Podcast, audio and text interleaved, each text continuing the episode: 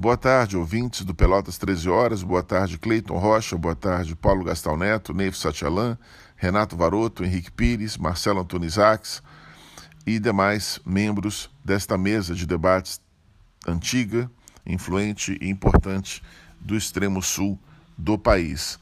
Bem, eu vou falar hoje sobre a morte de Carlos Saúl Menem, que foi o presidente argentino mais longevo, né? Ele foi eleito, reeleito e foi o presidente eleito em período democrático que mais que governou durante mais tempo a Argentina. Um político, foi um político sagaz, foi um político polêmico, polêmico mais por suas políticas econômicas eh, alcunhadas ou chamadas de neoliberais do que propriamente por sua personalidade.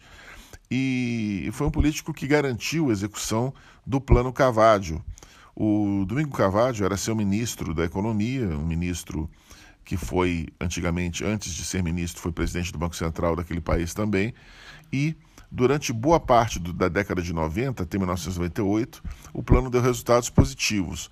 Reduziu muito a inflação, algo que era inédito naquele país. A Argentina conseguiu reduzir a inflação antes do Plano Real.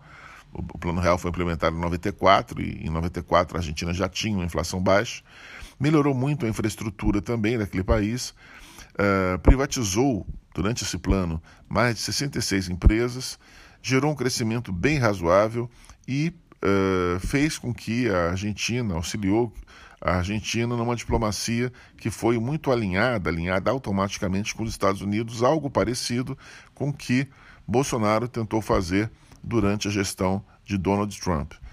Uh, e essa política, né, o Plano Cavaggio, os bons resultados do Plano Cavaggio garantiu sua, garantiram né, sua popularidade até 1998. Né?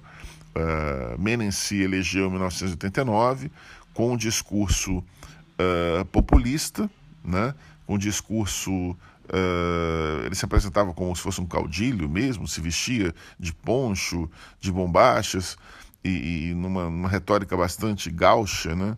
sem acento, não gaúcha, mas gaúcha, como os argentinos chamam, e depois que se elegeu, ele passou a vestir ternos Armani muito bem cortados e praticar um discurso bastante alinhado com o grande capital, com o capitalismo e com os interesses da classe média e média alta e classe alta argentina que queriam reformas liberais parecidas com as reformas que foram implementadas no Chile de Pinochet ainda também nos meados dos anos 80 e início dos anos 90.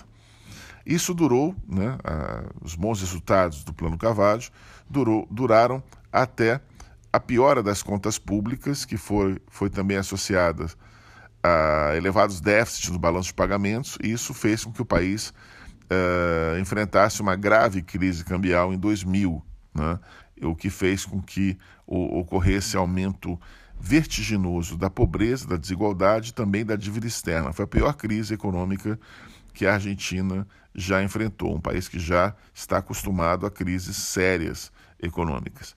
A Argentina não tinha, né, durante o Plano Carvalho, não teve como, como implementar, também o Brasil não teve, antes de 1999, uma lei de responsabilidade fiscal, quer dizer, o controle fiscal, que sempre é importante no país, ainda é hoje no Brasil, e o Brasil sofre efeitos de não ter esse controle ainda, uh, na Argentina, a Argentina não, não tinha. As províncias gastavam como queriam, não havia um controle federal sobre os gastos provinciais.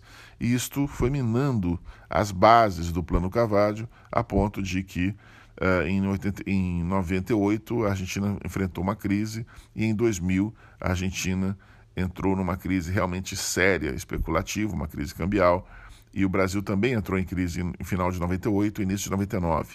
Uh, essas crises foram motivadas também por um cenário externo uh, crítico, uh, com a crise russa e, e, depois também com a crise da Turquia, o Uruguai também entrou em crise, enfim, vários países emergentes entraram em crise neste período de 98 até 2000. Né? Uh, detalhe: o regime brasileiro, o nosso câmbio não era fixo, como era o da Argentina, lá tinha um real, um, aliás, um dólar, um peso, o, o câmbio brasileiro não era fixo, o real era atrelado a uma cesta de moedas e não somente ao dólar, e, e, o câmbio aqui variava, oscilava pouco, mas oscilava, né? da Argentina era fixo, rigorosamente fixo, o que aumenta os riscos. Né? Uh, outro ponto em comum é que uh, entre o plano real e o plano Cavaggio de Menem foi a falta de estabilidade fiscal. Né? e o câmbio artificialmente valorizado, baixa produtividade e os setores externos, exportadores, né, eh, de commodities sobretudo, ficaram sufocados e geraram e aí tivemos vários déficits no balanço comercial. Então Menem, para resumir, foi a grosso modo uma mistura de Brizola com Collor. Foi um político peronista, matreiro, elegeu-se, como eu falei, com discurso populista, caudilesco, vestia-se de poncho, de bombacha e tal, e depois passou a vestir ternos armanes bem cortados, a, a andar de Ferrari, a pilotar aviões, como o Collor fez também em 1989, a se fazer acompanhar por belas mulheres, enfim, um bom vivan um estadista. Sua gestão ficou marcada também por vários escândalos de corrupção, dos quais ele sempre soube se safar de alguma forma. Este foi Carlos Saul Menem, né? É, faleceu no final de semana, um presidente importante na história argentina, importante na história do é, liberalismo, das reformas liberais na América Latina, porém, é, um presidente também que sucumbiu a, como aconteceu com vários presidentes argentinos e latino-americanos, sucumbiu às tentações de uma corrupção endêmica daquele país. Boa tarde a todos, obrigado por, por me ouvirem.